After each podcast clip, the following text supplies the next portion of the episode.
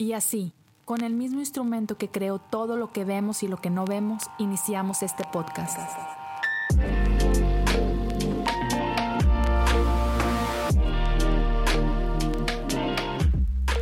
Bienvenidos a Cosas Comunes. Hola, ¿cómo están todos y bienvenidos a un episodio más de Cosas Comunes? Estoy muy emocionado de estar con ustedes una semana más. Gracias como siempre por su tiempo, por estar aquí presentes y gracias a todos los que apoyan en Patreon. Quiero hablarte un momentito acerca de eso. Este año estoy trabajando duro para traerte más de 12 episodios exclusivos y contenido exclusivo acerca de la oración. Es algo que siento que Dios puso muy fuerte en mi corazón para este año y ya está hey, estoy, esto ya está saliendo en febrero, si no me equivoco, así que el segundo episodio exclusivo ya está ahí, una conversación con mi buen amigo Jesiah Hansen, donde hablamos acerca de ¿Por qué oramos? O sea, ¿qué es la oración? ¿Por qué oramos? ¿Cuál ha sido tu experiencia? ¿Cómo, cómo tratamos la oración? Y la neta está muy chido, me encanta. Eh, el buen Jesse se avienta unos, unos este, nuggets de oro mucho, muy buenos. Entonces, hey, si todavía no eres parte de la comunidad de Patreon, te invito a que lo consideres y si quieres hacerlo, solo ve a patreon.com diagonal cosas comunes y el contenido exclusivo es para aquellos que apoyen desde 5 dólares o más. si quieres, si quieres bendecirme más, está chido. Entonces ya e, está disponible ahí. Otra vez, no solamente van a ser estos episodios que son más de 12, ah, son conversaciones con, con increíbles personas, pero no, también va a haber otros materiales por ahí que la idea es que te puedan ayudar a profundizar, a fortalecer esta disciplina espiritual en tu vida que, créeme, hace una gran diferencia en, tu vida. Entonces, ya, chécalo si quieres. Si quieres apoyar de otra forma, puedes hacerlo simplemente compartiendo este contenido. Compártelo ahí platicándolo a tus amigos, compártelo en tus grupos de WhatsApp, compártelo en Facebook, Instagram, Twitter, como quieras. Ah, me encanta Spotify porque puedes transmitir, no transmitir, puedes compartir un episodio directo, decir que Spotify, share, stories, boom, listo, y está muy chido. Eh, si llegas a hacer algo por el estilo, hey, por ahí arróbame, Leo Lozano HU en Instagram, o si quieres platicar, mandarme un DM, puedes hacerlo también por ahí. Entonces, eh, hablando un poquito del episodio de hoy, estoy bastante emocionado. He venido trabajando en esto por, por, algunas, por algunas semanas, platicando eh, con, con, amigos, considerando el tema, escuchando buena música, porque esta es una combinación de, de, música con, con esto. Ya, el, episodio de hoy, como puedes haberlo visto, es Sigo sin encontrar lo que estoy buscando. Ahora, el título uh, es un título prestado de una canción de U2, la, la, una de las mejores bandas de la historia. Y, y en inglés es I'm still, um, I still haven't found what I'm looking for. Uh, es una gran rola, pertenece a un increíble álbum. Y a lo mejor muchos empezaron a conocer la canción gracias a, la caricatura esta de Sing 2. a mis niños ahí, ahí les encantó. Ah, pero es, es, una gran, gran rola. Y, ahorita vamos a hablar un poquito más acerca de, de, un, de, una parte de esta canción y hacer cómo, cómo tiene sentido ah, con, lo que, con lo que estamos haciendo eh, el día de hoy. Pero ya, eh, es esta idea de certeza, de certeza y, de duda. Porque déjame decirte algo, tengo casi cuatro años haciendo podcast. En marzo voy a cumplir cuatro años de hacer podcast. Y desde que empecé a hacer podcast, bueno, una de las bendiciones ah, que, llegó con esto fue que ah, encontré un grupo de amigos que también en su momento estaban haciendo podcast. Hay muchos que ya dejaron de hacer podcast, hay otros que siguen haciendo podcast, ah, pero realmente ha habido una, una amistad con muchos de ellos que ha sido de esas que te cambian la vida, ¿no? Pero entonces, al ser parte de este, de este grupo de WhatsApp con muchos amigos que hacen podcast, ya e, e, en ese tiempo, en esos últimos cuatro años, digamos que he caminado de cerca con muchos que están atravesando esto que conocemos como deconstrucción.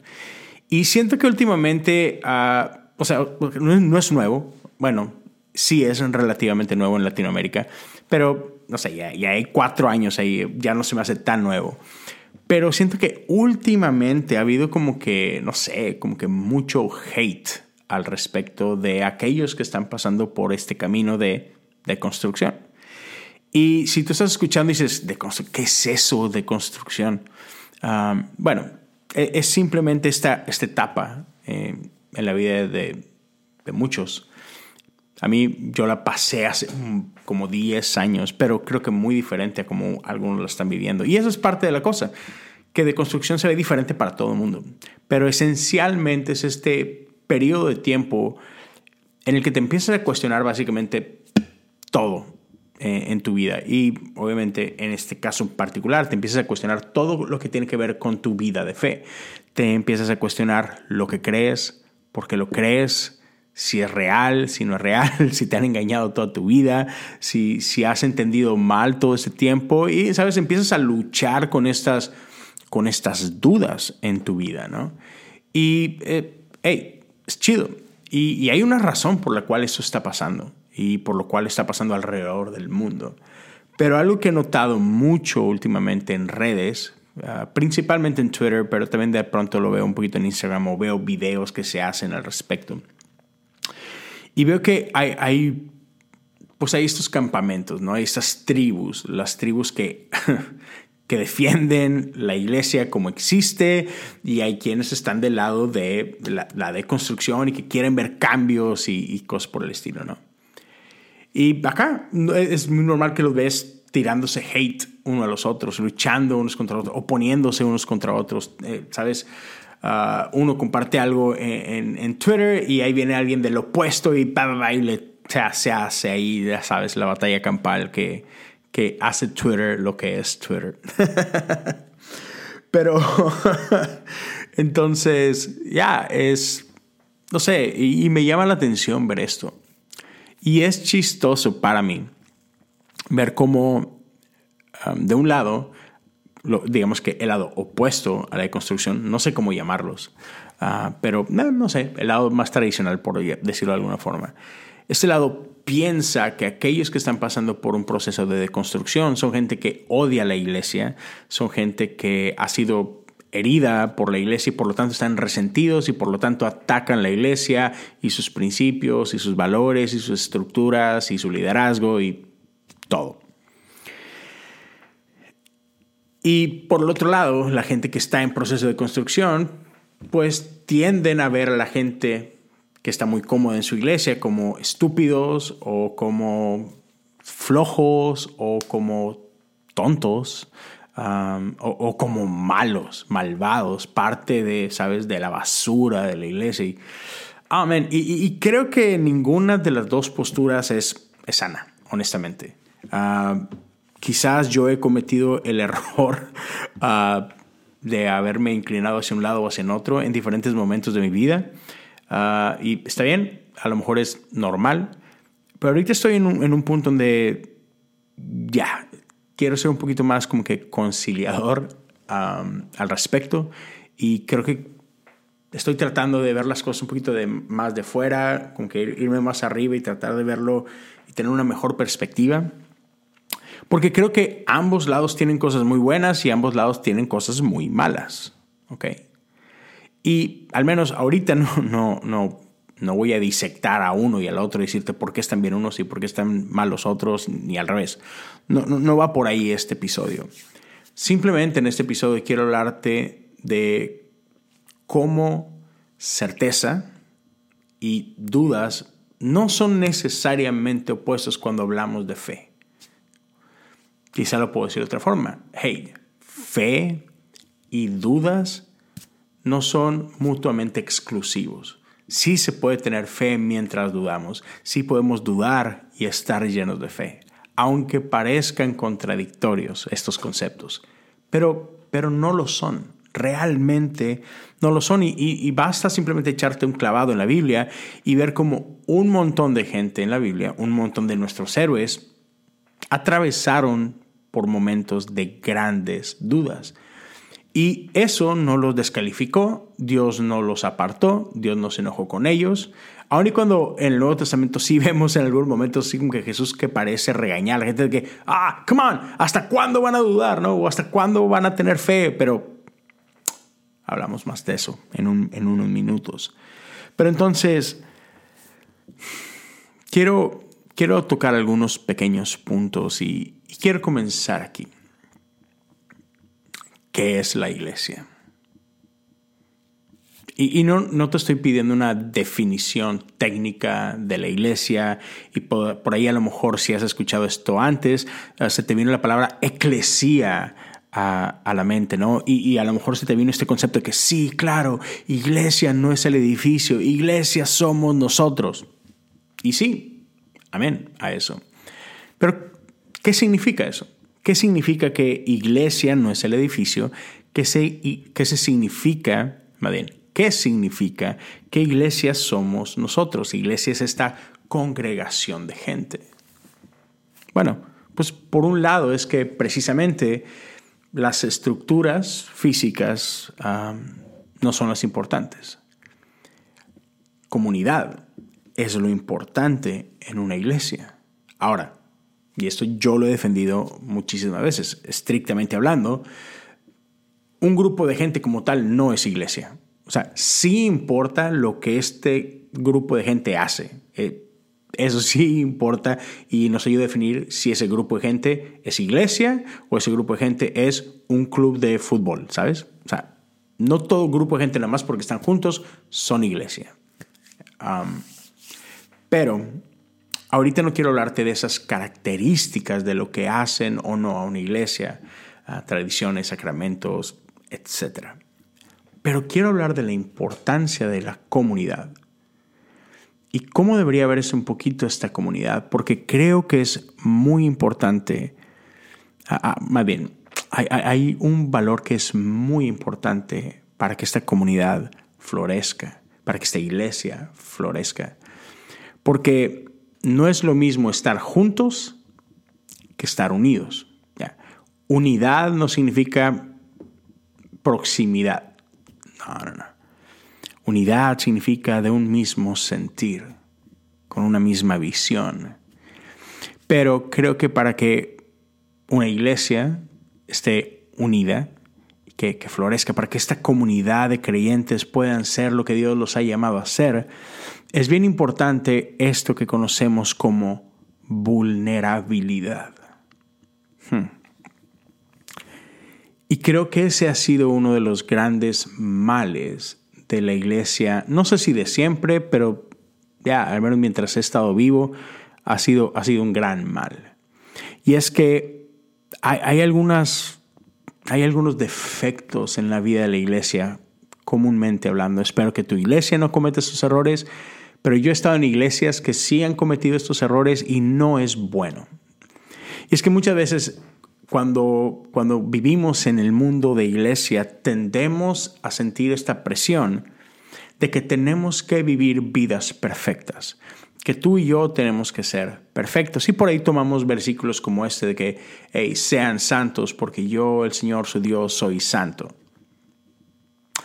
Y ya, santidad es importante, definitivamente, pero creo que a veces tenemos una idea de santidad que no es la idea correcta vemos santidad como perfección.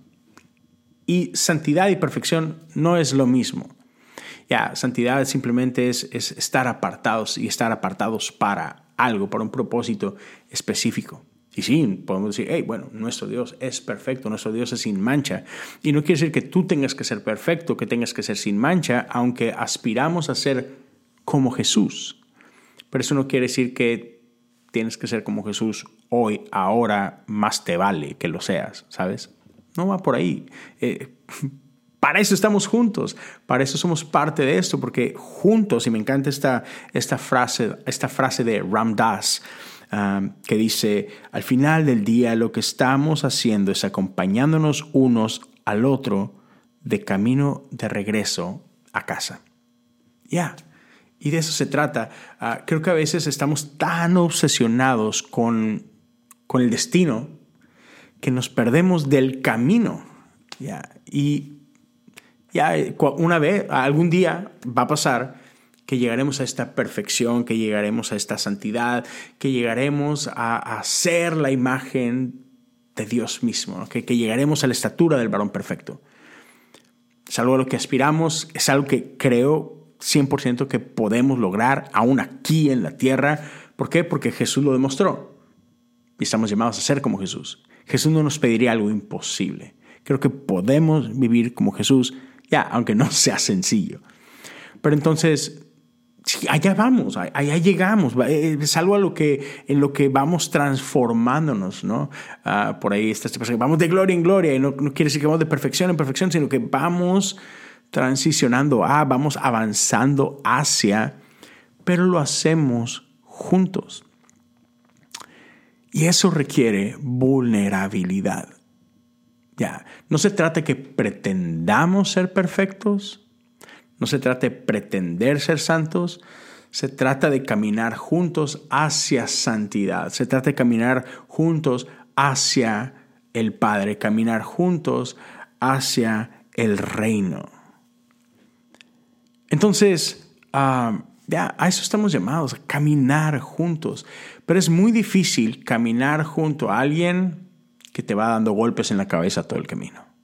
Eh, es difícil caminar con alguien que te está juzgando todo el tiempo. Es difícil caminar con alguien ya que te está insultando todo el tiempo. Y, y, creo que una de las cosas que falta mucho en nuestras comunidades de fe son estos espacios donde podemos ser vulnerables, donde podemos decir, hey, ese soy yo, mira, si estás lidiando con esto. Y que la otra persona diga, ay, qué bueno que estás aquí. Sí, pero mira, tengo todas estas dudas. Yo también, ¿sabes? Creo que eso es importante y falta mucho.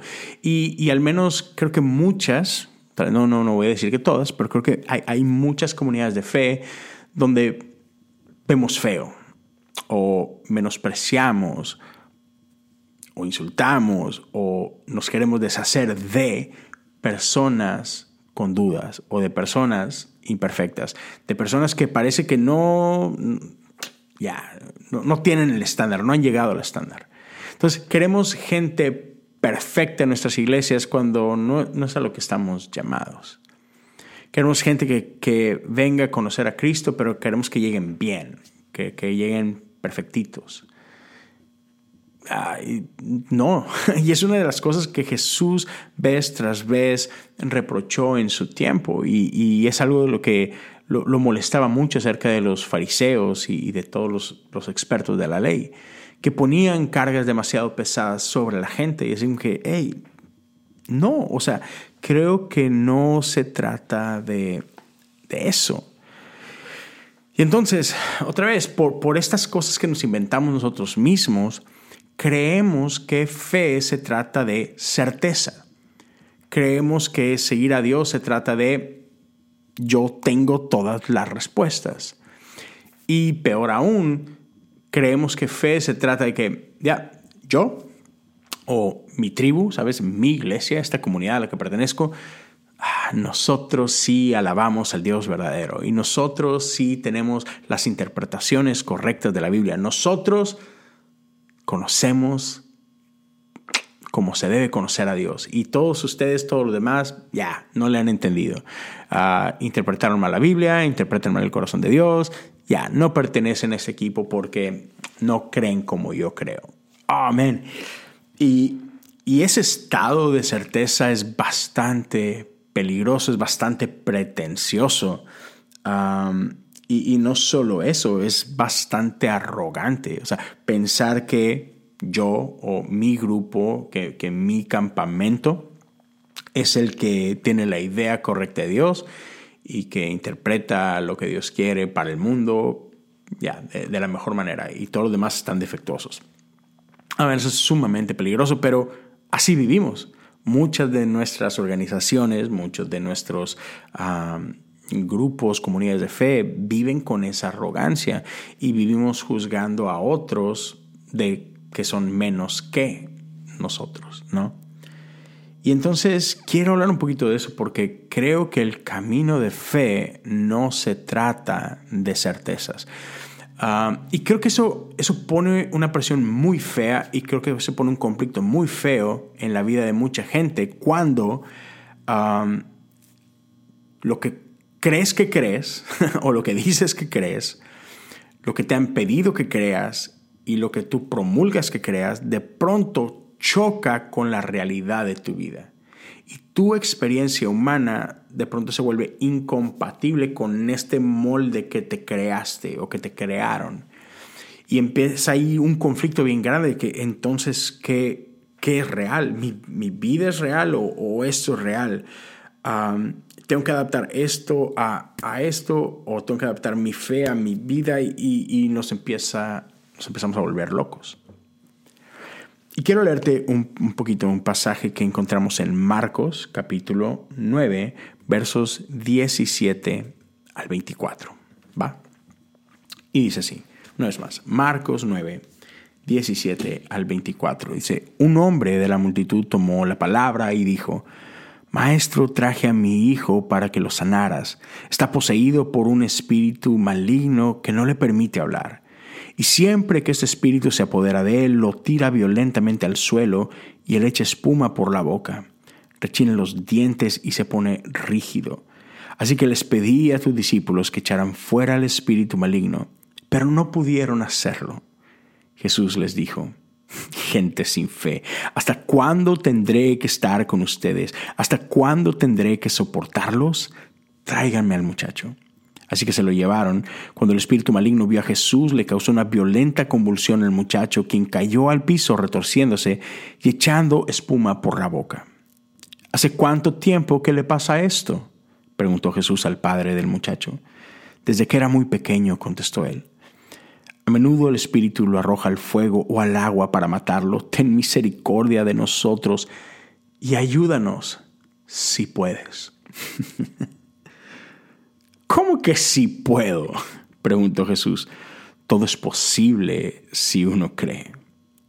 Al instante el Padre clamó, sí creo, pero ayúdame a superar mi incredulidad. ya, sí creo,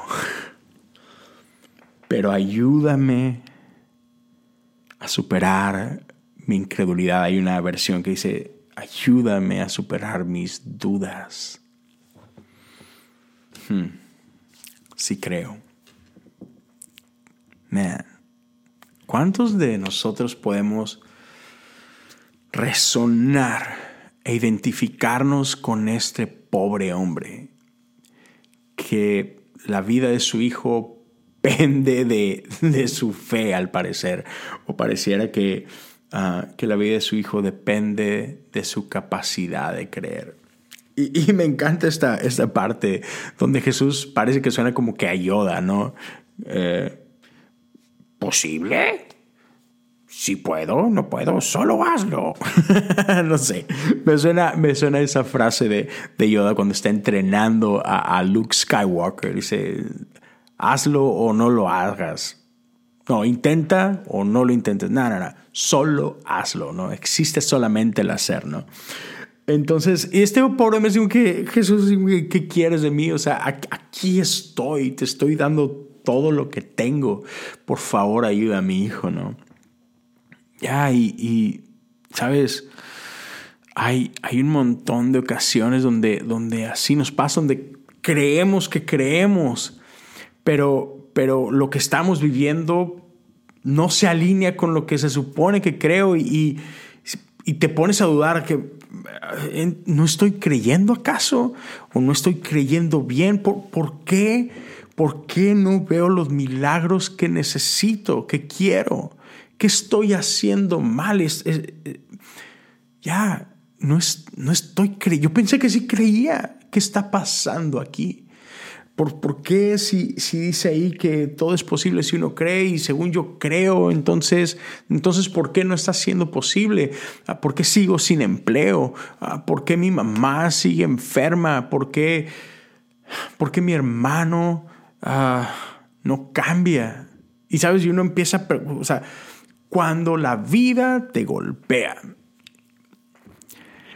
cuando empiezas a vivir cosas que salen de tu control y, es que ya hice todo lo que tengo que hacer y, dices, es que tengo todo el conocimiento en mi cabecita, o sea, el, deber ser lo, entiendo, conozco los versículos, conozco las oraciones, voy a todos los servicios, es más, hasta voy a los estudios bíblicos y voy a las vigilias de oración y estoy haciendo todo lo que se supone que tengo que hacer. Eh, en teoría esto debería de funcionar, pero entonces, ¿por qué no está funcionando?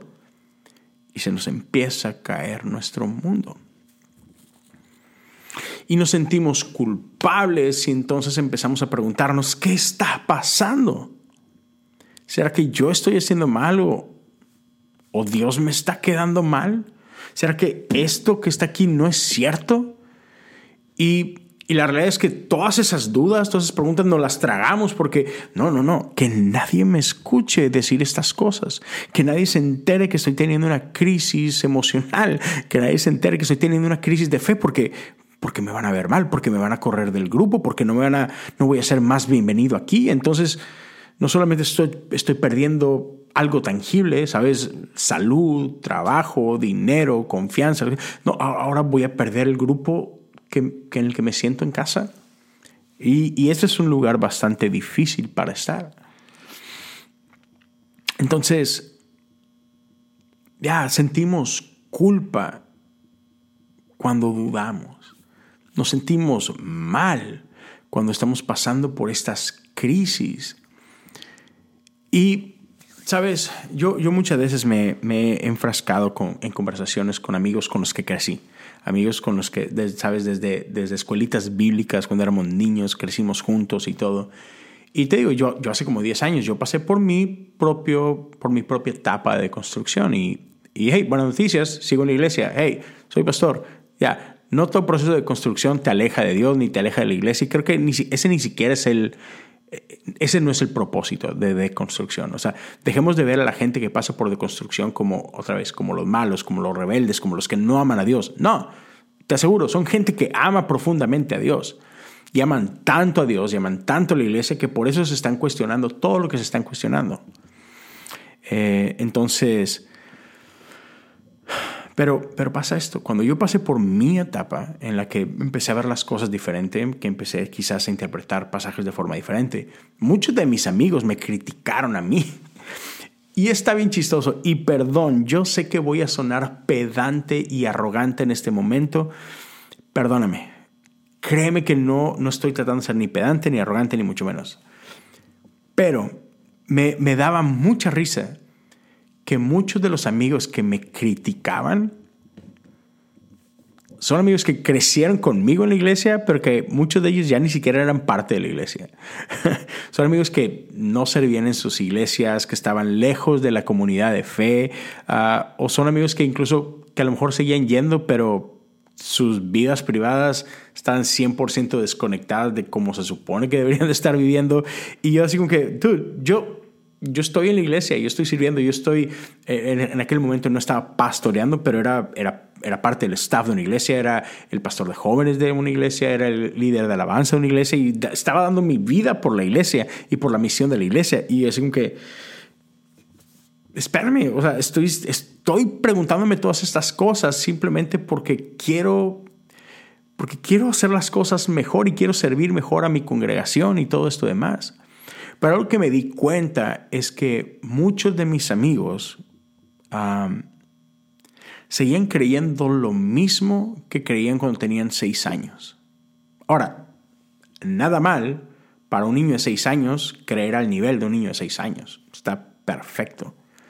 Pero que un hombre en sus treintas siga creyendo exactamente lo mismo que creía cuando tenía seis años, hmm, está raro. Porque no sé si te acuerdas de cómo te enseñaban las cosas cuando tenías seis años, aún las historias bíblicas. Eh, el arca de Noé era este momento mágico donde animalitos convivían con seres humanos y, ya, ¿sabes? Y hacías tus dinámicas y hacías tus ah, actividades a mano y, ¿sabes? Ya, pero no te decían que ya cuando Dios pide a Noé que haga el arca y que pruebas fue de esta forma y todo, que después el resto del mundo fue inundado y murieron de una manera horrible. Eso no te lo dicen cuando tienes seis años, ¿verdad? Entonces sí, la, es diferente. Y, es, imagínate, es como cuando tienes seis años y estás en la iglesia y te ponen esta camisa de fe que le queda a un niño de seis años, ¿no? Imagínate esta camisita, como sea que te veías tú a los seis años. Y de que, yeah, está padrísima mi camisa de la iglesia. Ya, pero esa camisa que te quedaba a los seis años, creo que no te va a quedar cuando tengas ocho años. Debe estar con que te va a raboncilla y se te va a ver el ombligo, ¿no? Ya, y, sigues, que a lo mejor te queda en, el ancho y todo, pero ya largo ya no, ya no queda, ¿no? Y después sigues embarneciendo, si ya eres un adolescente y ah, creo que no te va a entrar esa camisa. Creo que sería una tortura si te tratas de poner a tus 12 años la camisita que usabas a los 6. O sea, ya, no te va a entrar, ¿no? No te va a entrar ni siquiera a la cabeza. Y creo que muchos de nosotros nos pasa eso con nuestra vida de fe. Queremos seguir usando la misma camisa que usamos cuando teníamos seis años. Queremos seguir creyendo en la Biblia y en las historias. Y, ¿sabes? Queremos seguir leyendo la Biblia ah, con los mismos lentes que usamos cuando teníamos seis. Y es imposible, porque tu vida ya no se ve igual. Y entonces tenemos que tomar en serio este texto que nos acerca al Padre y me encanta esta frase. Uh, algunos se la atribuyen a Carl Bard y he escuchado a, otros citando a otra gente para esta frase. Entonces, no importa quién la dijo, pero la dijeron. Y es que, hey, tomo tan en serio la Biblia que no la puedo tomar literal. Y siempre no, no, es, es, una muestra que ya eh, eh, hay, hay oro en este libro, pero hay más de una manera de verlo. Y y no tenemos que tener miedo de llegar con dudas y decir, ah, no sé qué hacer con esto. Y, estas cosas que yo creía que pensaba que funcionaban como varita mágica, de que sí, ah, al que cree todo le es posible. Ah, mi mamá ya no tiene cáncer. O, eh, ¿sabes? Si pedimos con la suficiente fe, entonces pide y te será dado. Toca y se te abrirá. Y, y, entonces vamos a nuestra vida de adultos y cuando crisis llega a nuestra vida queremos aplicar estas cosas otra vez como, como, si, fuera, como si fueran polvitos mágicos, pero te topas con que, con que no pasa nada, te topas con que, uy, sufrimiento es real, dolor es real, uh, muerte es real despidos son reales, no tengo dinero, es real, ah, mi esposa me dejó, es real. ¿Qué hago? Dios, ¿dónde estás? Entonces, creo que muchas veces crecemos con esta fe de fantasía que cuando se ve contrastada con el mundo real, se quiebra pedazos.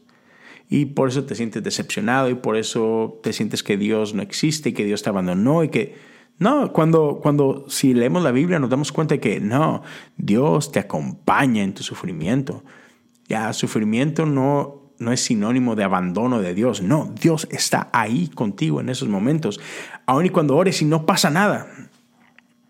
Ya, Dios sigue ahí contigo en esos momentos. Entonces, ¿qué hacemos cuando mi vida, las crisis de mi vida, pareciera que, que son incompatibles con la fe que he profesado toda mi vida.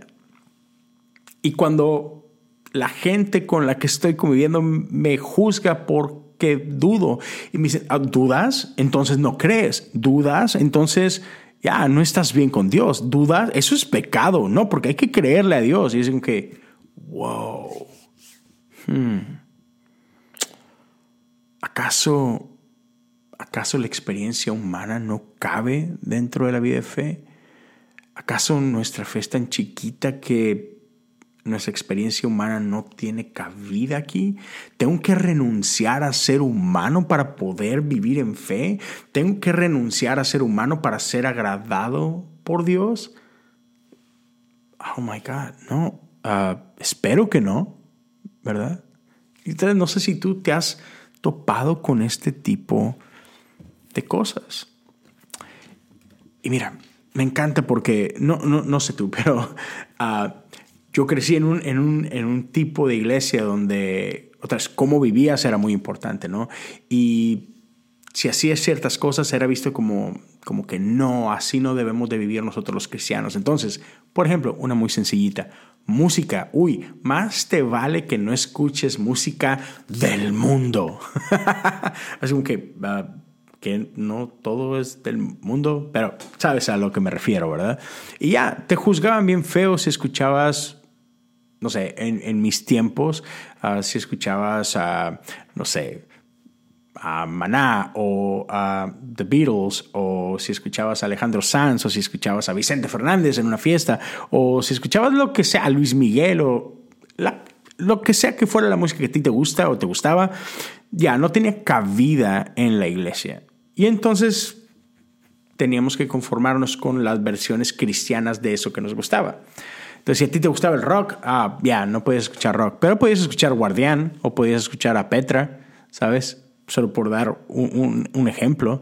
Ah, no podías escuchar a, no sé, no sé qué banda del mundo sería equiparable a DC Talk, por ejemplo, o a Newsboys. Sí, pero, pero no podías escuchar aquello, solamente tienes que escuchar música cristiana.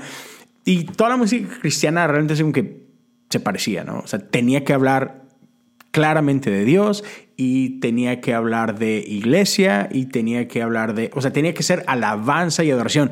Uy, no se te ocurriera cantar una canción romántica, este, porque, uy, no, no manches, eso es, estás lujuriando. no sé, estaba bien mal, neta. Ah, pero entonces, ya, como que tenemos esta idea que para que algo fuera cristiano tenía que ser cantado en la iglesia o en un domingo, o tenía que decir no solamente Dios, porque, uy, Dios es como que muy, muy light, no, tenía que proclamar el nombre de Jesús, si no, no es música cristiana. Pero de pronto te empiezas a topar con, con otro tipo de música o con otro tipo de arte que, amén, que te acerca a Dios, como, y perdón por esto, pero hay ocasiones que arte fuera de la iglesia te acerca más a Dios que el arte que se produce dentro de las iglesias. Y ese es otro podcast y ese es otro, es otro episodio para otro día, pero, pero ahí te la dejo. Y, yo he visto amigos que de repente, eh, si no me equivoco, el buen Gabriel Borja, eh, y perdón Gabo si, si cito mal, pero creo que él decía de que, uy, ¿Qué, pasa cuando Arctic Monkey de pronto me está ministrando más que otras canciones? Y así como que, ya. Y sabes, y en este caso, U2 es una banda que, oh man, ya, a, lo mejor no es una banda que van a invitar al próximo congreso juvenil de la iglesia, no sé qué, pero U2, desde su creación, ah, ha hecho un hermoso trabajo de llevar la fe a lugares donde no todo el mundo quiere llevar la fe y a confrontar cosas que no todo el mundo está dispuesto a confrontar. Y YouTube es esta banda que nació en, en Irlanda y casi todos sus miembros profesan ah, la religión cristiana, menos uno de ellos que, que, por la mayor parte de su vida fue ateo hasta recién, que está explorando fe. Ah, pero ya, es una combinación de católicos con presbiterianos, con, con otras cosas. Se me fue el, otro, el otro término, pero ya. Y, gente que, esta, esta banda que estaba dispuesta a hablar de dolor, hablar de abusos, hablar de la pobreza en el mundo y hablar de un montón de cosas que, que, en la iglesia no nos atrevíamos a hablar. Y entonces en esta canción I still haven't found what I'm looking for. Así como que todavía no he encontrado lo que estoy buscando. Ah, Bono canta, canta lo siguiente. Dice, yo creo e, en el reino que viene. Dice que, que todos los colores se van a mezclar en uno solo. Dice, pero, pero ya, sigo corriendo Dice, tú rompiste las, tú rompiste lo que me ataba, tú liberaste, soltaste las cadenas, tú cargaste la cruz de mi vergüenza, de mi vergüenza. Dice, tú sabes que lo creo, pero luego empieza a cantar el coro, pero aún sigo sin encontrar lo que estoy buscando. Amén. Y me encanta. No sé si has escuchado esta canción, si la has escuchado en vivo, pero me acuerdo que la última vez que, en años recientes, ¿no? Ah, estaba con mis niños en el cine viendo esta película, la de Sing 2, y termina con esta canción. Es el, el momento, así, el clímax de la película. Y, y, me acuerdo ver a esta arena, este estadio, y todo el mundo cantando el But I still haven't found what I'm looking for. Y ahorita mismo la, la piel se me pone chinita. Así, imagínate, o sea, masas, gente, estadios cantando esto. Sí, todavía lo creo, tú sabes que lo creo, pero no he encontrado lo que estoy buscando. Y puedes escuchar y sentir el nudo en sus gargantas. Y no sé si, si somos honestos, si te ha pasado a ti. Si, si has pasado por algún tipo de dolor, creo que te puedes identificar con eso, donde, Señor, creo, creo en ti, creo en lo que dices pero sigo sin encontrar lo que estoy buscando. Y yo puedo escuchar esa desesperación en la voz de mi esposa que por años, por siete años ha estado luchando con, con una situación física de salud. Y hey, bendito Dios, hoy, hoy está mejor que, que hace mucho, pero no está al 100. No, no puedo decir, ya, estoy del otro lado, ya estoy completamente libre. No hay días que sigue costando bastante y está con un doctor y con otro y, ves todo lo que estamos gastando y gastando y todavía ya, ya estás bien, no, todavía falta otro jaloncito y es que, ah, ¿sabes? Y ya puedo decir, todos los días oramos. Parte de la oración cuando acostamos, acostamos a nuestros niños y oramos junto con ellos es, hey, por favor, quítale toda dolencia a mami. Y hay veces que lloramos todavía en las noches y es, ¿hasta cuándo? Porque Jesús, creo en ti, creo en tu poder de, de sanarme. Yo creo que al que cree todo es posible y yo creo que si traigo estas peticiones delante de ti, yo creo que voy a ver milagros, pero, pero al menos hoy sigo sin encontrar lo que estoy buscando. Ya, y eso que estás buscando se puede ver diferente para ti que como se ve diferente para mí. Pero creo que es válido poder decirlo y expresarlo y no sentir vergüenza, no sentir que estoy fallando como creyente porque, porque no ha llegado mi milagro o porque nunca llegó y mi mamá falleció o me corrieron del trabajo porque sigo sin encontrar trabajo. Como, como quiera que se vea tu circunstancia, no eres menos cristiano porque, porque no está pasando. No tienes menos fe que el otro, que, que, Dios sí le dio trabajo a él, que Dios sí sanó a su, a su ser querido. No, tú, tú no tienes menos fe. Está bien.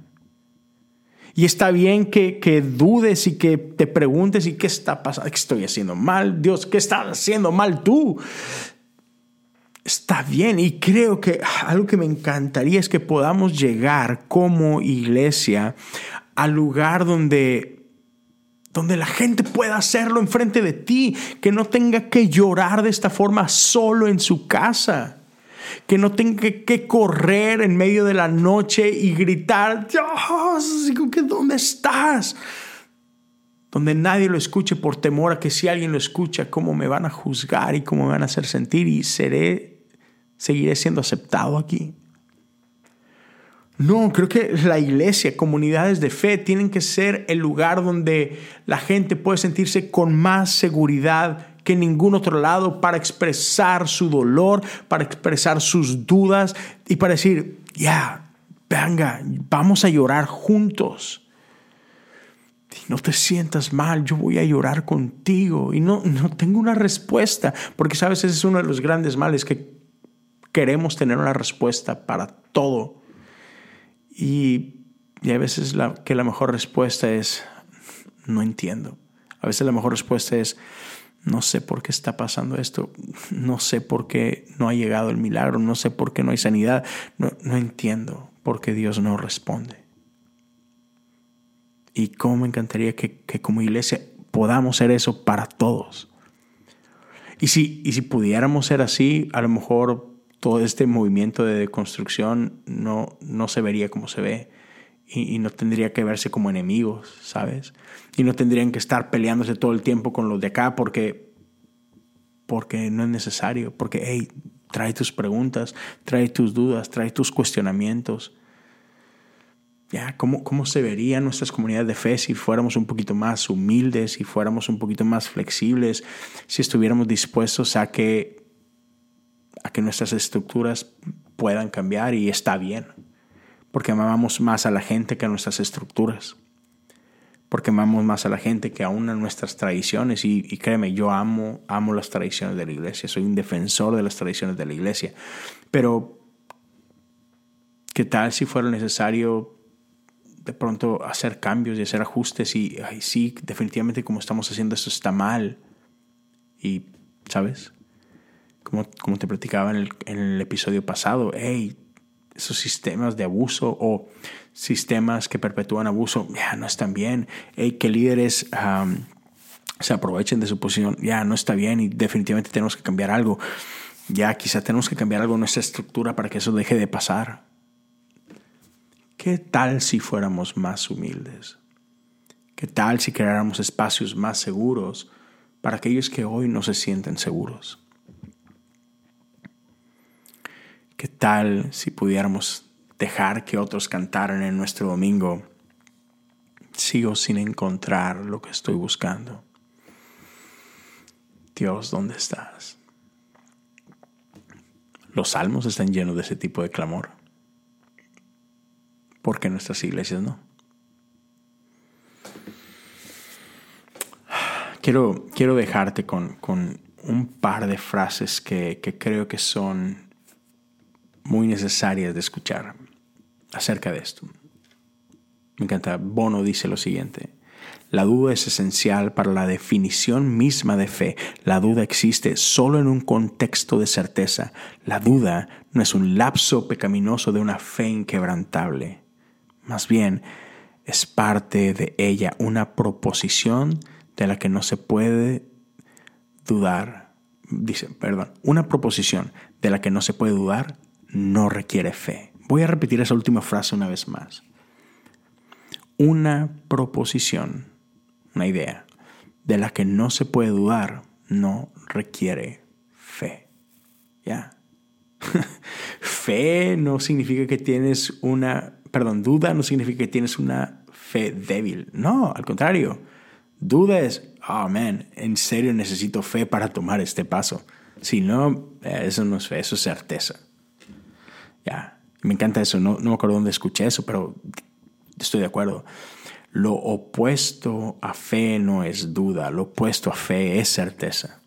Ya, démosle bienvenida a las dudas. Y, y te dejo con eso, con esta término. Um, es una gran frase de Richard Rohr, una idea de Richard. Hay todo un libro, él escribió todo un libro acerca de este concepto. Dice, toda la creación tiene un patrón cruciforme de pérdida, renovación, muerte y resurrección.